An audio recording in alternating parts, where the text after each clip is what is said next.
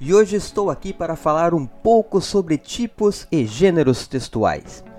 Todo mundo sabe que para se dar bem na disciplina de língua portuguesa hoje em dia, não basta apenas memorizar as regras da chamada norma padrão da linguagem. É preciso, principalmente, saber ler, compreender e interpretar os mais diferentes tipos e gêneros textuais. E uma ciência que pode contribuir muito para isso é a linguística, pois os textos não são apenas frases soltas, como nos exemplos da gramática, nem um amontoado de palavras, como alguns o conceituam. Texto é um todo significativo, é um ato de comunicação. Portanto, pode ser sim um conjunto de palavras, desde que organizado, que transmitem um sentido, mas também pode ser construído com outros símbolos, imagens, gestos, etc. Diante disso, para ler de modo compreensivo, entender e interpretar, é necessário bem mais que somente decodificar as letras, palavras e símbolos.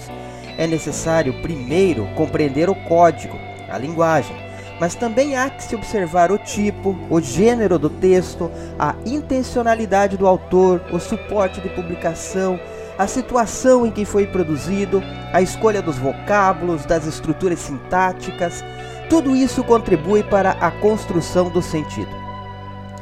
Quanto aos tipos e gêneros textuais, que é o assunto dessa fala, podemos pesquisar e aprender que a linguística textual é um assunto bem novo e não há ainda definições sobre isso. O que existe são alguns conceitos que nos podem auxiliar a construir os nossos próprios e também entender um pouco mais como as características particulares de alguns enunciados os tornam comuns e podem ser agregados em certos gêneros. Assim, podemos construir o conceito de que há alguns tipos narrativos, descritivos, dissertativos, expositivos e injuntivos. E dentro desses tipos, às vezes até os interligando, podemos classificar uma infinidade de gêneros. Por exemplo, nos tipos narrativos, temos os gêneros conto, novela, romance, relatório, notícia e todo e qualquer outro que serve para contar uma história.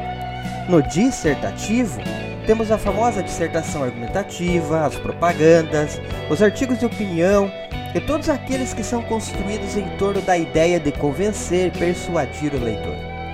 Portanto, uma leitura compreensiva de texto envolve não somente saber certas regras, mas conseguir inferir o não dito, os subentendidos, as entrelinhas, as ideias subliminares. E nisto entra o seu conhecimento sobre tipos e gêneros textuais, pois na escolha deles já estão pretendidos vários outros pré-conhecimentos para se chegar a uma leitura competente a intencionalidade do autor e do suporte de publicação, a situacionalidade, o contexto de produção. Então, saber se um texto é um conto, uma crônica, uma resenha crítica, uma receita, uma propaganda, uma carta, um e-mail ou qualquer outro gênero já ajuda muito na interpretação global da mensagem comunicada.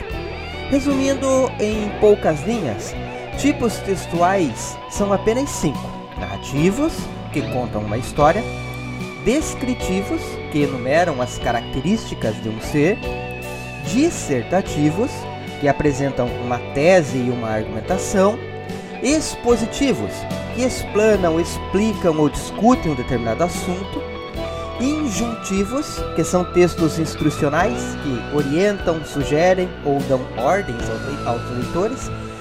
Então, tipos são apenas esses cinco mas há uma infinidade de gêneros textuais, também conhecidos como gêneros do discurso. Classificação esta que é feita conforme as suas estruturas e a sua linguagem e o seu conteúdo.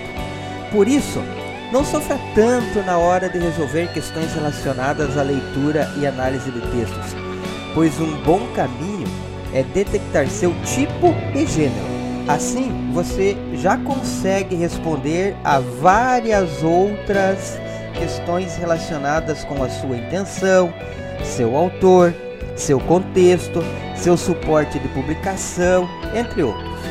Abraços, boas leituras e análises e, consequentemente, bons estudos a todos.